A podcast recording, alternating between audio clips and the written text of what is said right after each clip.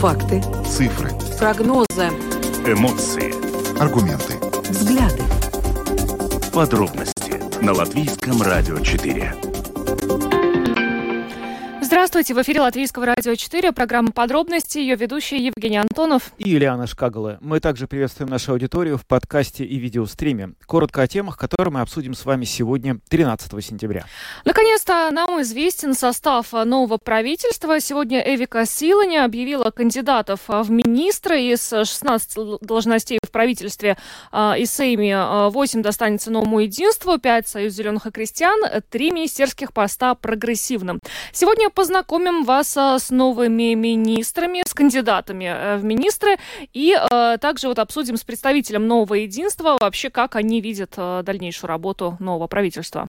Но новое правительство, будущее новое правительство, это не только фамилии, это еще и принципы работы. Новая правительственная декларация, которая была утверждена. В этом документе три раздела, 39 пунктов, в которых э, кратко изложены основные цели и задачи нового кабинета министров. Чем же, собственно говоря, намерен в первую очередь заняться новый кабинет, какими будут первые действия нового правительства. Об этом мы поговорим сегодня с президентом Латвийской торгово-промышленной палаты Айгором Ростовскисом. Накануне мы порадовались э, новости, что правительство выделило более 11 миллионов евро на расходы, связанные с лабораторными исследованиями. Но, несмотря на то, что правительство эти деньги выделило, э, Центральная лаборатория сегодня заявила, что с 15 сентября из-за недостаточного финансирования будет оказывать э, финансируемые государственные услуги в рамках оплаченной квоты. И анализы можно будет сдать в порядке очереди по предварительной записи. А почему э, Центральная лаборатория приняла такое решение, учитывая вот, что правительство выделило сумму, сегодня будем разбираться. В конце программы поговорим о главной международной новости этих дней. Встреча лидера Северной Кореи Ким Чен Ына с э, президентом России Владимиром Путиным. От этой встречи в первую очередь ожидают решения вопроса о том, поставит ли КНДР России боеприпасы, в частности артиллерийские снаряды, которых российской армии, как утверждают многие военные аналитики, чрезвычайно не хватает, и наладить производство которых в необходимых для ведения войны масштабах Россия по-прежнему не может. В общем, насколько все это вероятно, мы сегодня поговорили с э, политологом. Э, видеотрансляцию нашей программы смотрите на странице LR4.LV, э, на платформе Rus.LSM.lv, в Фейсбуке на странице Латвийского радио 4 и на странице платформы Rus.LSM. Слушайте записи выпусков программы «Подробности» на крупнейших подкаст-платформах. Наши новости и программы можно слушать и в бесплатном мобильном приложении «Latvijas Radio». Оно доступно в App Store, а также в Google Play. Ну а далее обо всем по порядку. Латвийское радио 4 подробности. Итак, а будущий премьер-министр Эвика Силани объявила кандидатов в министры э, нового правительства. А, голосование э, по составу нового правительства состоится в Сейме э, в конце этой недели, в пятницу, 15 сентября. Отметим, что из 16 должностей в правительстве 8 достанется новому единству, 5 Союз зеленых крестьян и 3 прогрессивным. Но сейчас с нами на связи зампредседателя парламентской фракции нового единства Эдмундс Юревец. Лабакар. Лабакар. Скажите, пожалуйста, ну, а насколько удовлетворены все коалиционные партнеры вот по тем э, министерским портфелям, которые мы сегодня видим э, с конкретными фамилиями уже? Nē, šobrīd ir skaidrs, redzams, ka jaunā koalīcija ir vienojusies tādam kopīgam darbam, un arī izsvērti ir, katrs ir saņēmis nopietnu atbildību un nopietnus darbus, kas būs jādara nākamajā valdībā. Uh, Nu, skaidrs, ka pie jebkura kā politikā labs kompromiss ir tas, kur katrs ir nedaudz neapmierināts, kaut kur nedaudz apmierināts. Man liekas, šis ir ļoti labs modelis, kas līdzsvaro nākamo koalīciju, nu, lai viņi varētu strādāt kā vienota komanda. Tā kā es skatos pozitīvi uz šo sadalīto uh, gan atbildības sfēru, gan arī galvenais, kas ir būtiski, tiešām ir ļoti labi panākt vienošanās par darāmiem darbiem.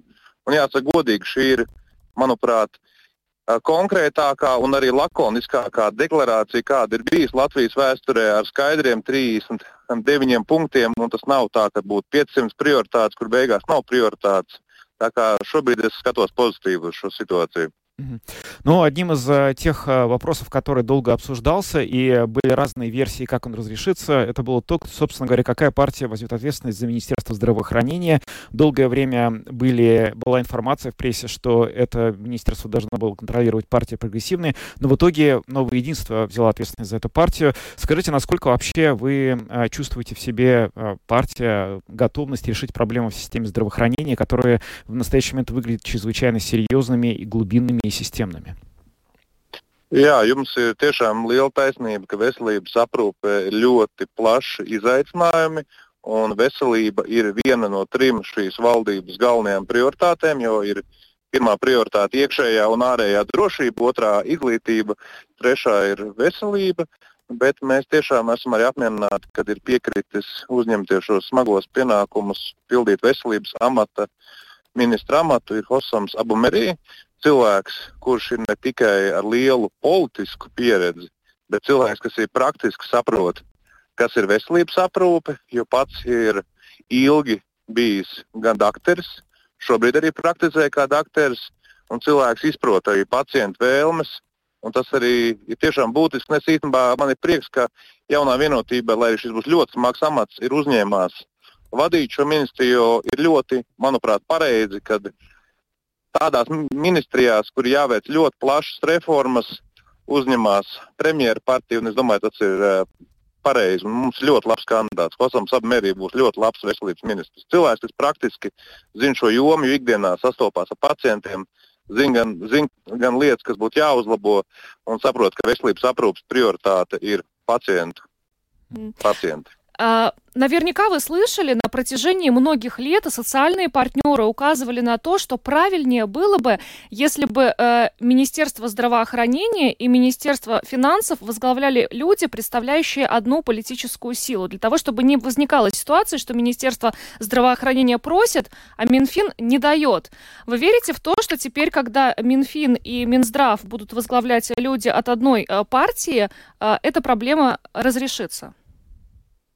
Neapšaubām šī ir viena no problēmām, bet es domāju, ka ir trīs komponentes, kas ir svarīgas, lai veselības aprūpe kļūtu labāk pacientiem.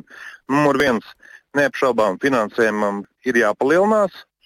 Numur divi ir būtiski ir ne tikai palielināt finansējumu, bet veikt arī pārmaiņas veselības aprūpē, lai šī nauda, kas tiek ieguldīta papildus budžetā nonāktu reāli līdz pacientiem, nonāktu reāli, lai samazinātu šīs gaidīšanas rindas un īpaši palīdzētu senioriem.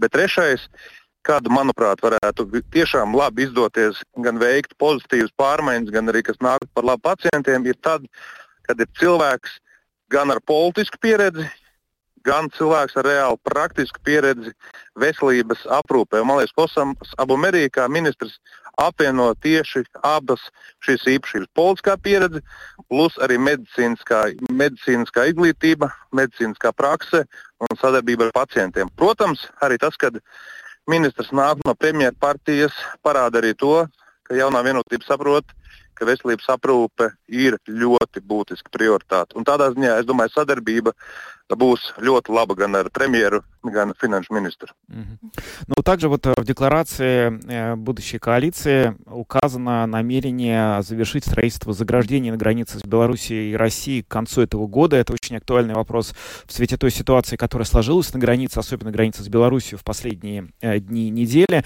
Но, тем не менее, история со строительством забора, она, прямо скажем, очень давняя и очень длительное время там было очень сложно как-то вот добиться качественных перемен. За счет чего новому правительству удастся до конца года решить эту проблему, на ваш взгляд?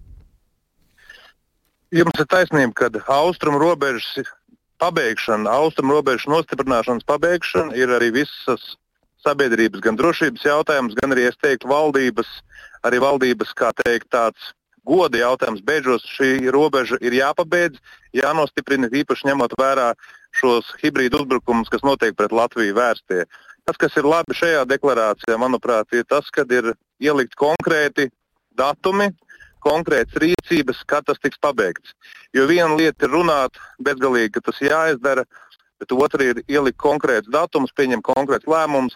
Un es esmu pārliecināts, ka tiešām šī, tā kā iekšējā un ārā, ārējā drošība ir šīs valdības prioritāte, tad arī austrumu robeža neapšaubāmi zem šī iekšlietu un aizsardzības bloka būs, nu, es teiktu, viena no top trīs galvenajām prioritātēm, kas ir jāizveic.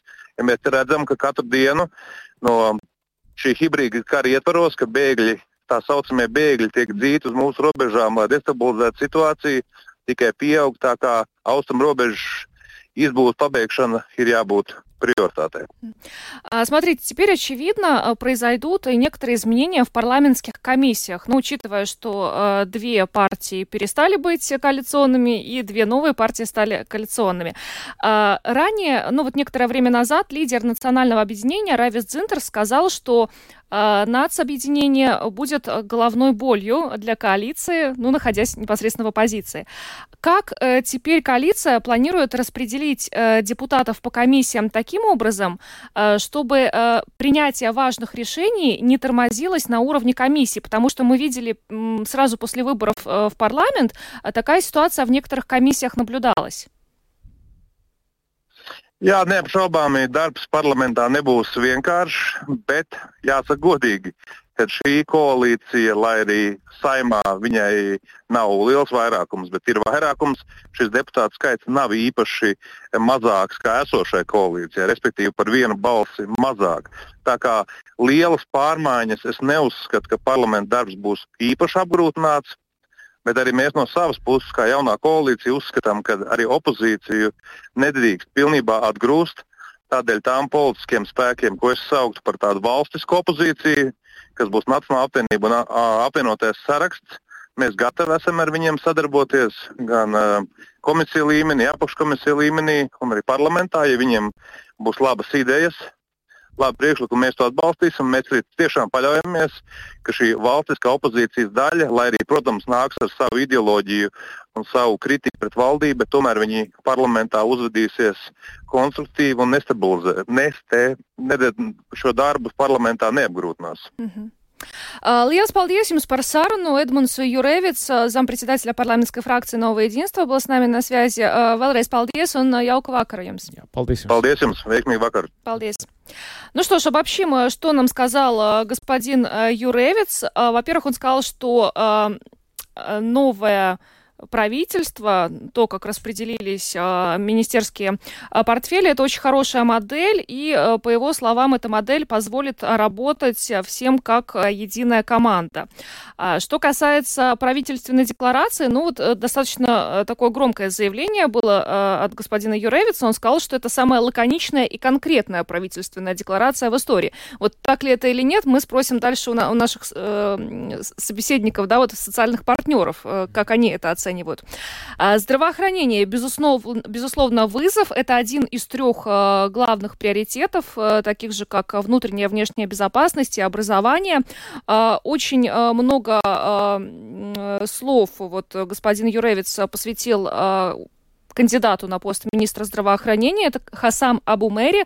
Во-первых, э, по словам э, господина Юревица, у Хасама Абу Мэри э, огромный политический опыт, плюс он сам ну, находится в системе, поскольку является врачом, и, по мнению нового единства, господину Абу Мэри удастся справиться с теми вызовами, которых сейчас очень много, и которые стоят перед сферой здравоохранения. Ну и в том числе он подчеркнул, что, конечно же, там необходимо необходимы реформы, конечно же, необходимо увеличивать финансирование здравоохранения и э, менять систему таким образом, чтобы деньги доходили до пациентов, чтобы не было этих огромных очередей. Ну еще раз подчеркнув, что э, Хасам Мэри это человек, который э, ну, на практике знает, что, что нужно э, отрасли здравоохранения. А, кроме того, он прокомментировал также ситуацию э, на восточной границе нашей страны. Это вопрос безопасности и чести правительства, поскольку этот вопрос на протяжении многих лет не удалось решить. Да, это касается ограждения. Это тоже э, входит в топ-3 э, приоритетов. Э, что касается работы в парламенте, э, да, по его словам, она не будет легкой, но особо затруднена она тоже не будет, поскольку у коалиции, ну, не, не, не намного меньше голосов будет, чем было прежде, но также он подчеркнул, что э, новая коалиция не будет отбрасывать э, все те э, предложения, которые будет предлагать оппозиция, и он надеется, что работа и вот с оппозицией будет конструктивной. Да, выделил, в частности, объединенный список, у которого довольно много идей было конструктивных, и, в частности, он надеется, что по этим идеям удастся в комиссиях найти вести какие-то работы. Кстати, по поводу, собственно говоря, восточной границы было также сказано, что вот есть конкретные даты и конкретный список конкретных мер, которые позволят, в общем, это заграждение, которое давно, в общем, планировалось построить, закончить в тот срок, который указан. Срок указан очень жесткий, конец 2023 года, и, конечно, исходя из того, где мы находимся сейчас, середина сентября, это выглядит чрезвычайно амбициозной задачей. Ну, давайте теперь расскажем вам, э, кто, собственно, займет э, министерские посты. Э, как мы уже сказали, больше всего постов достается новому единству. Это премьер-министр Эвика Силаня, министр финансов Арвилс Ашраденс, министр юстиции Инесса Лыбиня Эгнера. Те, кто смотрит сейчас нашу трансляцию, могут видеть. Министр образования Анда Чакша, это все единство. Министр здравоохранения Хасам Абу Мэри, Кришинис Каринш, министр иностранных дел, Рихард Козловскис возвращается в Министерство внутренних дел, и Инга Берзиня станет министром охраны среды и регионального развития. Дальше Союз зеленых крестьян. Да, Союз зеленых крестьян. У нас э, Виктор Баланис станет новым министром экономики, Арман Крауза министром земледелия, Улдис Аугулис министром благосостояния, э, Каспар Смелнис, который буквально накануне был в нашем эфире, министром климата и энергетики, а также Гуннар Скутрис, э, вероятнее всего, займет пост спикера Сейма Латвии. А, значит, прогрессивные в правительстве будут отвечать за оборону, культуру и сообщения. На пост министра культуры партия выдвигает Агнеса Логину, ныне э, депутат Рижской думы, на пост министра обороны Андреса Спруца на пост министра сообщения руководителя парламентской фракции прогрессивных Каспарса Бришкинса. Ну а теперь обсудим с социальными партнерами, чего они ожидают от нового правительства. С нами на видеосвязи сейчас президент Латвийской торгово-промышленной палаты Айгар Ростовскис. Э, добрый вечер, господин Ростовскис. Добрый вечер. Я извиняюсь, всех путей, но надеюсь, что коммуникации получится. Все да, хорошо, мы, мы вас слышим. Надеемся, да. Но э, ваши сегодня какие вообще эмоции от, от того, той информации, которую вы узнали от того, что кабинет будет в таком составе? Насколько, на ваш взгляд, исходя из ваших переговоров, э, с, собственно говоря, с будущими министрами, э, можно ли сказать, что и ожидать того, что работа нового правительства будет более успешной, чем работа предыдущего правительства? Ну, мы как бы в, в этом деле уже, я, лично уже там около 10 лет, и я уже очень такой прагматичный человек, я никаких, э, у меня никаких особых иллюзий нету, э, все покажет работа, да, и, ну, как бы, да, политический, политический процесс на этом этапе закончился, сейчас министры будут, и все зависит от того, насколько они будут э, с нами работать как бы близко. Конечно, у нас э, ну, самый такой ближайший и близкий министр – это министр экономики. Я вчера и с господином Валанисом переговорил, э, я его тоже знаю уже там около 10 лет. Ну, я ему рассказал, как мы сотрудничали с госпожой Индриксон, там у нас была такой, такая система, что мы два раза в месяц встречались, так у нас был такой, ну, как бы, те вопросы, которые мы решали, решали и двигались вперед. Потому что, поймите, э, даже любого человека назначить министром, он не, не, не может знать все. И вопрос о том, насколько он ну, э, глубоко и, и как бы так тесно работает с индустрией, да, и если вот конкретный министр работает, если мы ставим такой э, общий план, тогда дела получаются. Так что, в принципе, все зависит от сотрудничества. И если вот министр слушает, что ему говорят о индустрии, тогда дела идут э, вперед хорошо. Если какой-то министр думает, что он самый умный, ну тогда рано или скоро это плохо кончается. Небольшая ремарка. Вот буквально на прошлой неделе мы связывались в нашей программе с Каспарсом Рошклансом, директором Латвийского агентства инвестиций и развития, который покидает свой пост. И он как вот одну из проблем обозначил, что э, министры экономики-то у нас меняются каждые 9 месяцев, поэтому ну, человек может даже если хотел бы углубиться в процесс, но может не успеть. Э, будем надеяться, что, э, что все-таки эта тенденция как-то завершится. Вот э, буквально перед вами у нас в программе э, зампредседателя парламентской фракции «Новое единство» Эдмундс Юревиц назвал новую правительственную декларацию самой лаконичной и конкретной в истории. Вы можете с этим согласиться? Я сначала два, два слова скажу о Каспарсе Роткансе. Да, мы ага. с ним очень хорошо сотрудничали. Я с Каспарсом переговорил, почему он э, уходит. Он просто устал. И, кстати, там не было проблемы ми- министра экономики, потому что там была э, проблема в том, что надо было э, эту ЛИА, агентство инвестиций, переделать ну, как, как в Эстонии, как в Литве, более такую мобильную да, систему, да, и мы согласовались, это но этот вопрос застрял в кабинете министров. Так что там это вопрос мини- кабинета министров. И просто Каспарс э, устал.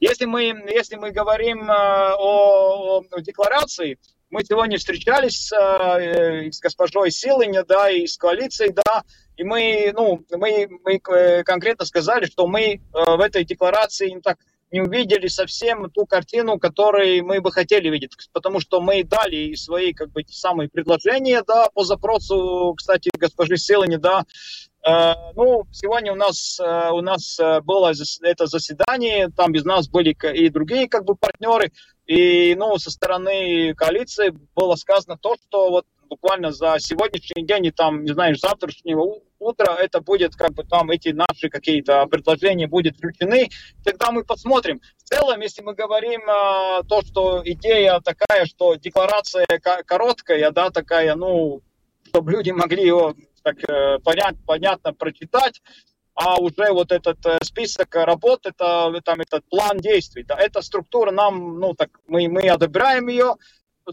если мы так смотрим, что это, да, эта декларация, ну, короче, там, как писали раньше, это, это, это ну, как бы так, э, то, что декларация компактная, это нам нравится. Ну, тогда уже вопрос будет э, о этом э, плане, плане работ, да, ну, так что так. А там уже будет вопрос, насколько мы тесно будем э, работать с, с министрами и с правительством. Это уже тогда вопрос э, именно политиков, потому что мы, конечно, готовы работать. Ну, это вопрос, насколько они захотят с нами так тесно работать. Ну, сейчас вообще много говорят о том, насколько много всего накопилось и как много срочных дел нужно сделать новому правительству. А вы лично, вот ваши, э, ваши коллеги, вообще торгово-промышленная палата латвийская, она каких шагов в первую очередь от кабинета нового ждет?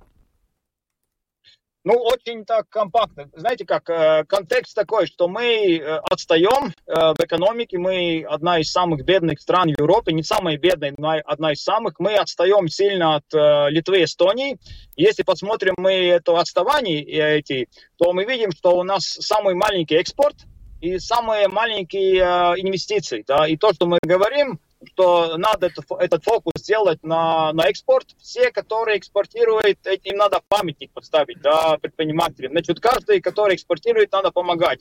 Надо очень э, сильно привлекать инвестиции, особенно с этих наших стратегических партнеров, там Америка, UK и тому подобное. И третье, надо так конечно, продвигать вперед эту продуктивность, чтобы мы делали эти все услуги и производство с большей добавленной стоимостью.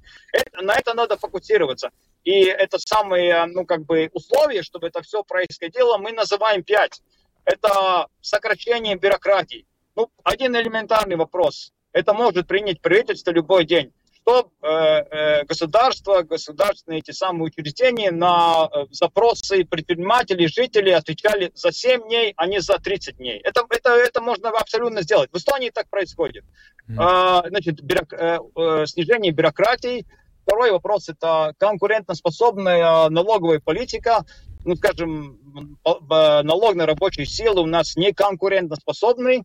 А третье, это чтобы нормально могли предприятия финансироваться, да, чтобы кредиты были тоже конкурентоспособными, то мы видим, что ставки больше, чем в Европе и тому подобное.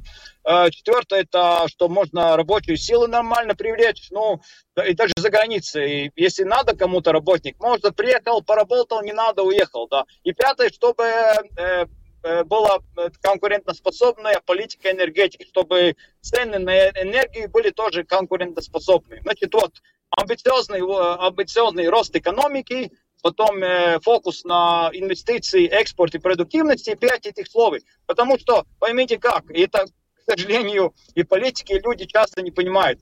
Э, там перед этим были разговоры, что надо деньги там на, на забор, надо деньги на, на это самое здравоохранение, учителям, это все правильно. Ну, откуда этих деньги брать? И эти деньги может заработать только-только бизнес. И mm-hmm. если бизнесу не создать условия, просто этих денег не будет. Mm-hmm. прописью не будет. Да. Это вопрос, ну, если не создать условия для экономики, откуда деньги? Это правда. Спасибо вам большое за интервью, за то, что подключились к нашему эфиру. Айгорс Ростовский, президент Латвийской торгово-промышленной палаты. Спасибо и хорошего вечера вам. Спасибо, до свидания. А, Еще э, расскажем про шесть конкретных оперативных задач, которые упомянуты в, этом, а, в этой правительственной декларации. Вот то, может быть, о чем не упомянул Эдмундс Юревиц в начале нашей программы. Это те цели, которые правительство обязуется достичь до 31 декабря этого года. Ввести механизм частичной компенсации роста тарифов на распределение электроэнергии. Для повышения конкуренции банков ввести решение для широкого предложения услуг рефинансирования ипотечных кредитов ввести налог на прибыль банков, ратифицировать э, Стамбульскую конвенцию, укрепить э, регулирование совместной жизни пары, это гражданские союзы, и э, разработать устойчивую модель финансирования образования. Но на самом деле это все выглядит, ну, особенно некоторые вот из этих пунктов выглядят, ну, очень такими э, трудоемкими, да, и, ну, посмотрим, удастся ли до 31 декабря, как э, коалиционные партии обязуются, э, достичь этих целей. Ну, это тот самый случай, когда за язык никто не тянул. Да. Они сами добровольно, и, в общем, даже дольше, чем, как это казалось, всем ожидалось. Это все обсуждали, прописывали, и теперь говорят как раз наоборот, хорошо, что конкретные сроки есть. Ну, хорошо, посмотрим. А, в пятницу, 15 э, сентября, Сейм э, проголосует э, за новое правительство. Ожидается, что 53 депутата парламента поддержат новое правительство. И таким образом во второй половине дня, ну, официально вот нынешнее правительство, нынешний кабинет министров уйдет в отставку. И сегодня утром в программе «Утренняя панорама» на латвийском телевидении руководитель уходящего уже в отставку правительства правительства Кришини Скаринш, э, ну, можно сказать, попрощался mm-hmm. с этой должностью. Он, он не покидает кабинет министров, он займет пост министра иностранных дел. Но давайте послушаем, что он сказал.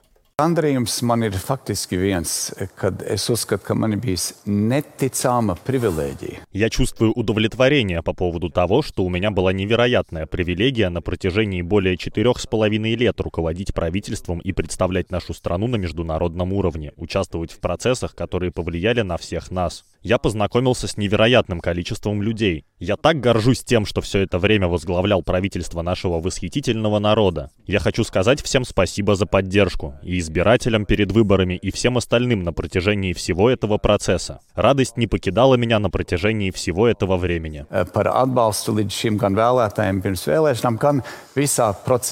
Prieks ir bijis visu, visu šo laikу. Ну, Кришин Искаринш очень горд и очень рад. Да, и радость его не покидала, ну и, в общем, что сказать, может быть, и дальше не покинет. Да? да, ну что ж, э, мы э, продолжим знакомить вас с новыми министрами в наших следующих эфирах. Э, пока идем дальше, но продолжаем обсуждать тему, связанную со здравоохранением.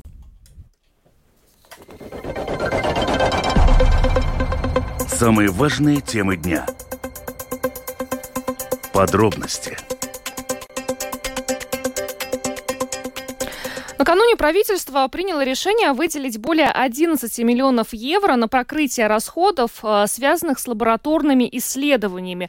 Но, э, несмотря на это, э, Центральная лаборатория с 15 сентября в связи с недостаточным госфинансированием будет оказывать финансированные государством услуги в рамках оплаченной квоты, и анализы можно будет сдать в порядке очереди по предварительной записи. Кроме того, мы сегодня обратились в лабораторию Гулбия, и нам нам тоже сказали, что они э, не получили от государства несколько миллионов евро и тоже могут рассматривать возможность прекращения оплачиваемых государством анализов, но при этом очень надеются на конструктивное решение, к которому, ну, по их надеждам, должно прийти новое правительство. С нами на прямой телефонной связи председатель правления Центральной лаборатории Стелла Лапиня. Здравствуйте.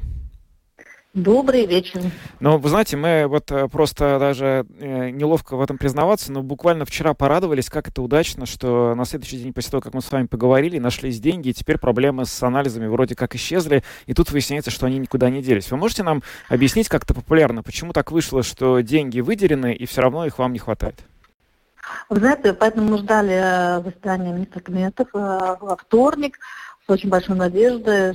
Там было заявлено, что на лабораторные услуги будут выделено 11 миллионов, а, ну, чуть больше 11 миллионов, из них 8 миллионов это которые уже использованы в первом полугодии. Это долги э, государства за лабораторные услуги в первом, в первом полугодии. И на второе полугодие, как вы понимаете, остается там 3 миллиона 167 тысяч, что в принципе это абсолютно очень маленькая цифра и очень неправдоподобно, если мы как бы, можем сравнивать первое полугодие или второе полугодие. Что должно случиться, какой должен быть обвал э, запрос, месяц запроса на анализы в Латвии, в нашем обществе, чтобы так э, планировала такая маленькая сумма на второе полугодие. И так как уже центральная лаборатория, как я вам говорила, уже в, и в июле, и, и в августе имела очень серьезную переработку, которая составляет миллион, так естественно отнимем от этих трех чем-то миллионов на нашу переработку и также саму переработку наших коллег в Луды лаборатории и других лабораториях.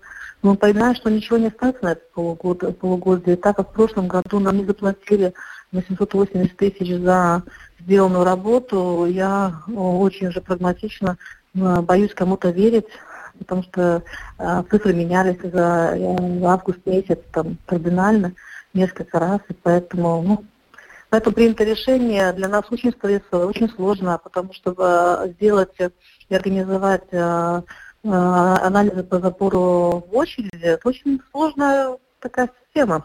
Угу. Ну, я думаю, что мы с ней справимся. И я очень благодарна э, врачам и э, руководителям э, семейных, э, латвийских семейных ситуаций, Нитман Айшпур, госпожа Нитман Айшпур, которая очень э, поддержала нас. И, в принципе, для нас было очень важно сегодня там, в, в, этот, в всей этой ситуации их поддержка, поддержка врачей, поэтому мы вместе справимся, потому что мы в одной лодке, потому что не хватает, не хватает э, финансирования ни нам, ни лабораториям не хватает пациентам. Смотрите, сегодня эту тему э, в программе «Утренняя панорама» на ЛТВ комментировал э, уходящий в отставку премьер Криши Нискаринч. Я хочу процитировать uh-huh. вот буквально чуть-чуть и попросить вас прокомментировать. Он сказал следующее. Uh-huh. Если вы посмотрите на прибыль лабораторий, э, то я бы хотел с удовольствием заниматься бизнесом, который может обеспечить 30-40% прибыли. Государство, государству нужно учиться более разумно закупать услуги.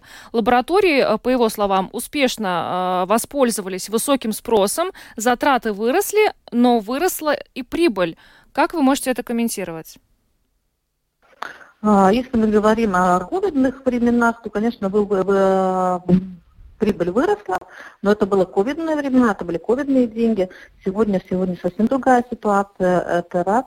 А, у нас в лаборатории также выросли э, издержки на электроэнергию. Я понимаю, что господин Каринш точно об этом знает и все остальные расходы, и минимальная зарплата, и, и зарплата работников.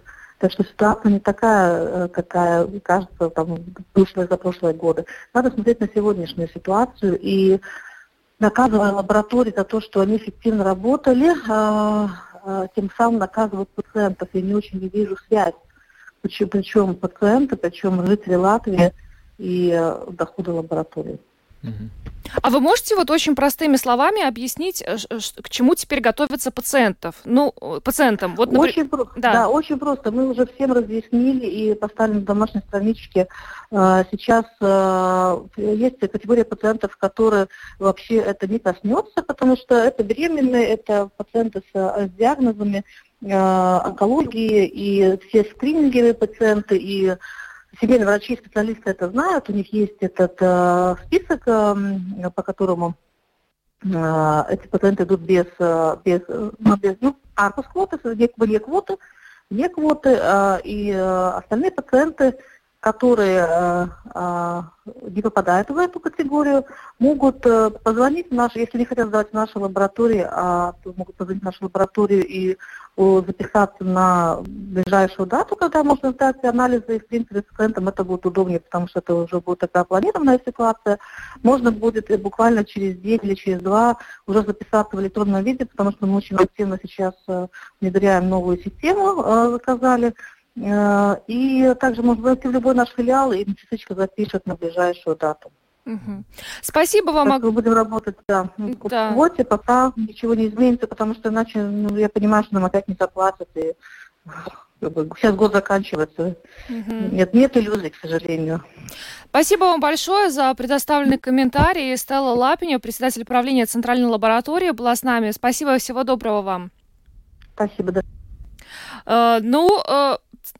Гулби лаборатория, я уже вначале упоминала, очень надеется на новое правительство, что они э, сделают в этой ситуации, потому что, как оказалось, выделенных денег недостаточно для того, чтобы эту проблему разрешить. Надо сказать, что вообще вот это такая э, вечная сейчас в последнее время уже история. Э, медицинская сфера говорит, что денег не хватает, правительство говорит, что денег выделяется очень много, мы, конечно, готовы выделять больше, но в медицинской сфере они тратятся крайне непрозрачно, и мы не можем понять, почему они так неэффективно расходуются. Это длится уже очень долго, и вот сегодня по этому поводу довольно хорошо высказалась в программе «Домская площадь» глава Латвийского общества врачей Илза Айслниец. Давайте послушаем.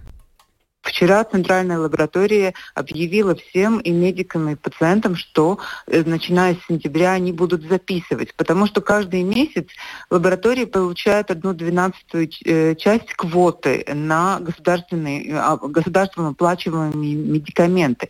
И, ну, к сожалению, ситуация такая, что в этом году заболеваемость, э, новые случаи заболеваний у нас выросли. Уже в течение первых шести месяцев почти, ну, больше на чем на 35%. Значит, у нас э, в 2023 году больше пациентов, которые нуждаются в э, услугах, лабораторных услугах, в исследованиях, и поэтому идет переработка. А эту переработку никто не, не, зараб... ну, не оплатил лабораториям. И поэтому, чтобы не перерабатывать э, государственные деньги, как им было указано, теперь э, пациенты должны будут записываться в очередь, и если в конце месяца уже этих денег не будет, они не могут пойти за государственные деньги на, на лабораторные исследования, хотя семейный врач направил или специалист направил. Им надо будет ждать на следующий месяц или идти э, за деньги, потому что э, в какой-то мере это уже случилось. Пациенты, они э, в роли ну, оказываются ну, в такой очень, в очень сложном положении. Потому что если тебя направляют в конце сентября на анализы, которые оплачивает государство, ты не можешь получить эту услугу, поскольку закончился, закончилась квота в лаборатории. Я думаю, что это ненормально. Главное, надо все-таки запомнить, когда нам говорят, говорят, пожалуйста, будьте более рациональны, всегда можно на 10 или на 5 процентов быть более рациональным в использовании своих средств.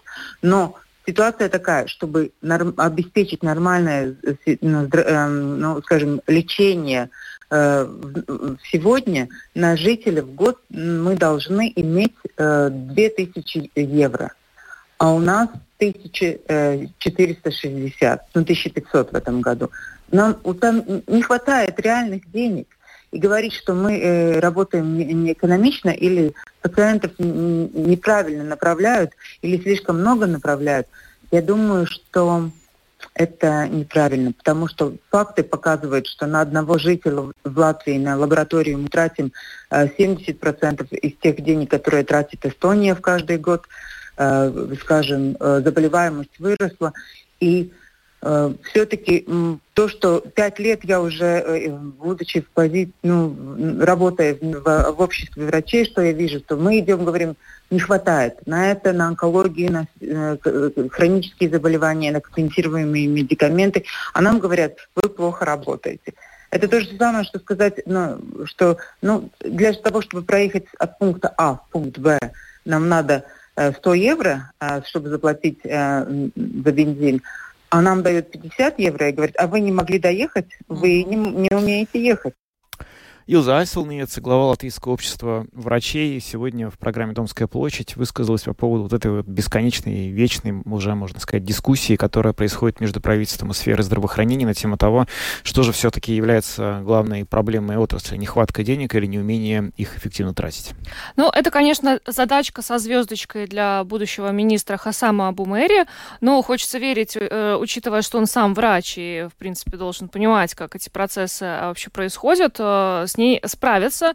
И, наверное, еще он должен быть в очень хороших отношениях с Арвилсом Ашраденсом из Министерства финансов для того, чтобы э, все запро- запросы успешно подтверждались. Ну да, по крайней мере, теперь у нас два эти министра от одной партии будут. Скорее всего, они пока не утверждены, но мы ожидаем, что это произойдет в пятницу. И, конечно, в этом случае уже, э, ну, скажем так, гораздо труднее будет списывать э, нехватку финансирования системы здравоохранения на то, что есть какое-то недопонимание между э, этими министрами, поскольку они из разных партий. Теперь уже так не должно быть, потому что это должно быть, ну, ответственность одной партии. Идем дальше. Самые актуальные темы дня. Подробности Важные события происходят на востоке России. Там проходят переговоры президента России Владимира Путина и лидера Северной Кореи Ким Чен Ына. Он прибыл туда на своем бронепоезде. Вот сегодня они вместе побывали на космодроме Восточной в Амурской области. И в общей сложности переговоры их продолжались порядка пяти часов. За ними все следят очень с большим вниманием, потому что не секрет для тех, кто следит за ходом войны в Украине, что России стало сильно не хватать боеприпасов. Она пыталась э, пополнить запасы боеприпасов в самых разных местах, закупить у разных стран, но это, похоже, не очень получается. И вот, собственно, наладить производство в тех масштабах и объемах, в которых российская армия выпускала эти боеприпасы год назад, тоже не получается. Северная Корея обладает большими запасами артиллерийских снарядов, которые подходят по стандарты под российское вооружение. И, соответственно, логично, что в этой связи именно к Северной Корее э, Путин обратился, как считается, за помощью в этом деле. Насколько, собственно, этот расчет может может оправдаться? Есть ли вероятность, что Северная Корея, которую уже Соединенные Штаты пригрозили, что в случае, если они направят свое оружие в Украину, будут а, станут жертвами еще более серьезных санкций. Но есть ли вероятность, что Северная Корея все-таки уступит а, по каким-то причинам этим давлением, этим просьбам и направит, станет фактически частью этого конфликта, этой войны?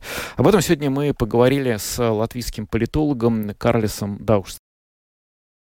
Знаете, на мой взгляд, э, на эту встречу нужно смотреть более в широком глобальном контексте, потому что не эти две страны между собой решают какие-то очень, э, как говорится, эгоистичные задачи одна с другой.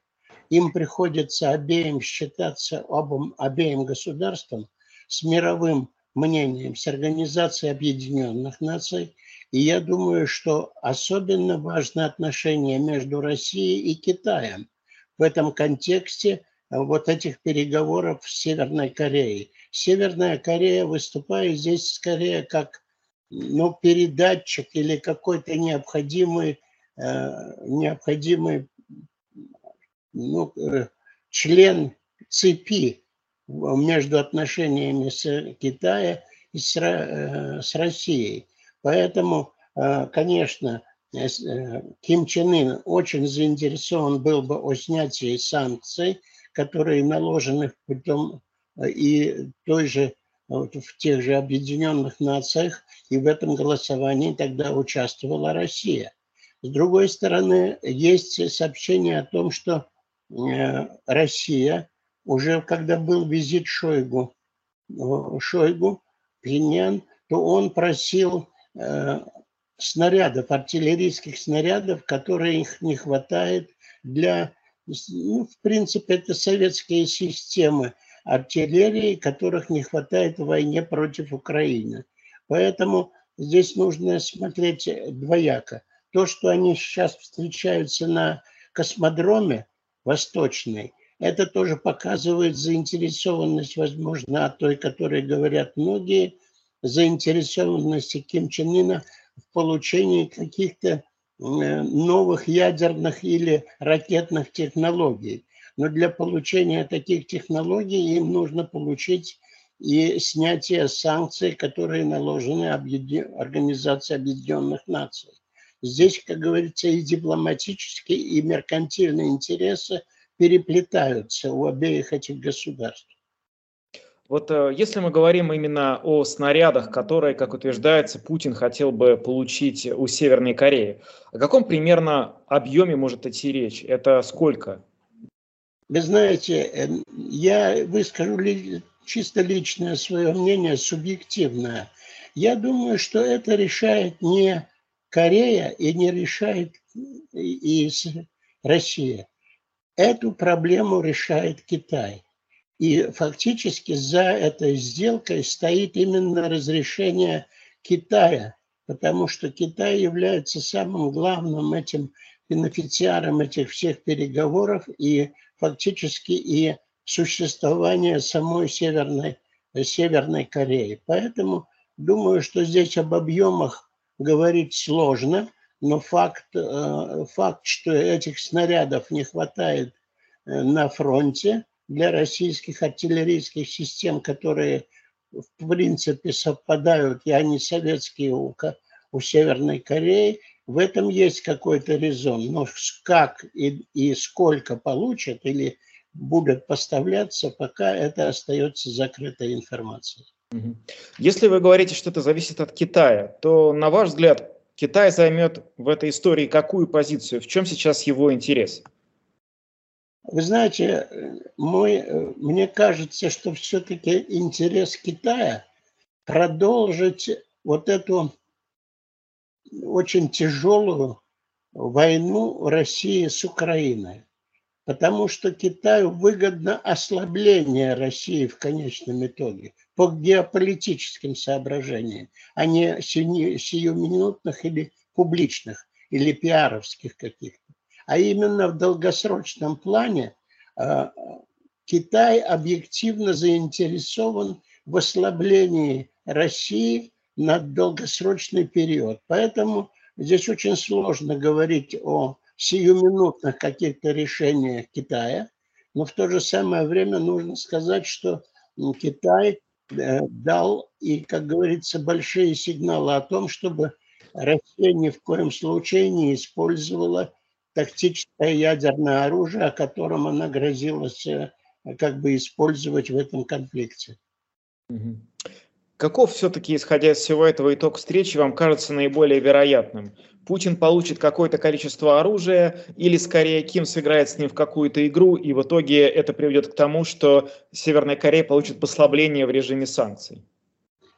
Нет, я не думаю, что она получит послабление, потому что там негласно, естественно, присутствуют и Соединенные Штаты Америки, которые уже объявили о том, что если Северная Корея поступит таким образом, что будет поставлять какое-то вооружение, санкции против Северной Кореи будут усилены. Но считаться с какими-то действиями Ким Чен Ина тоже не стоит, потому что там рациональности в решениях мало. Потому что во время уже этого визита только что пришло сообщение о том, что Северная Корея вы, выпустила две ракеты в сторону Японии. То есть как бы э, показывает свою воинственность и непредсказуемость. Вот это один из тех элементов, который фактически очень сложный для политологического анализа. Карлис Даукшс, политолог, сегодня прокомментировал для нас, а, собственно, что происходит на переговорах Владимира Путина и Ким Чен Ына. Они сегодня шли несколько часов а, ночью по нашему времени. Но надо сказать, что итоги этой встречи мы по-прежнему до конца не знаем, потому что даже если они достигли каких-то конкретных результатов, то о них пока не сообщалось, не анонсировалось. Было сказано много э, таких пылких, пышных по-восточному слов в адрес друг друга, как это всегда происходит происходит, когда а, российские лидеры встречаются с какими-то азиатскими лидерами, там это принято. Но Будем а, смотреть и ждать. Э, если действительно Северная Корея начнет поставлять снаряды на фронт, то мы это довольно быстро заметим по интенсивности огня, ну и, соответственно, какая-то реакция на это последует тоже достаточно оперативно. На этом завершаем. С вами были Евгений Антонов, Юлиана Шкагла, звукооператор Карлис Рашманис, видеооператор Роман Жуков. Хорошего всем вечера и до завтра. До свидания.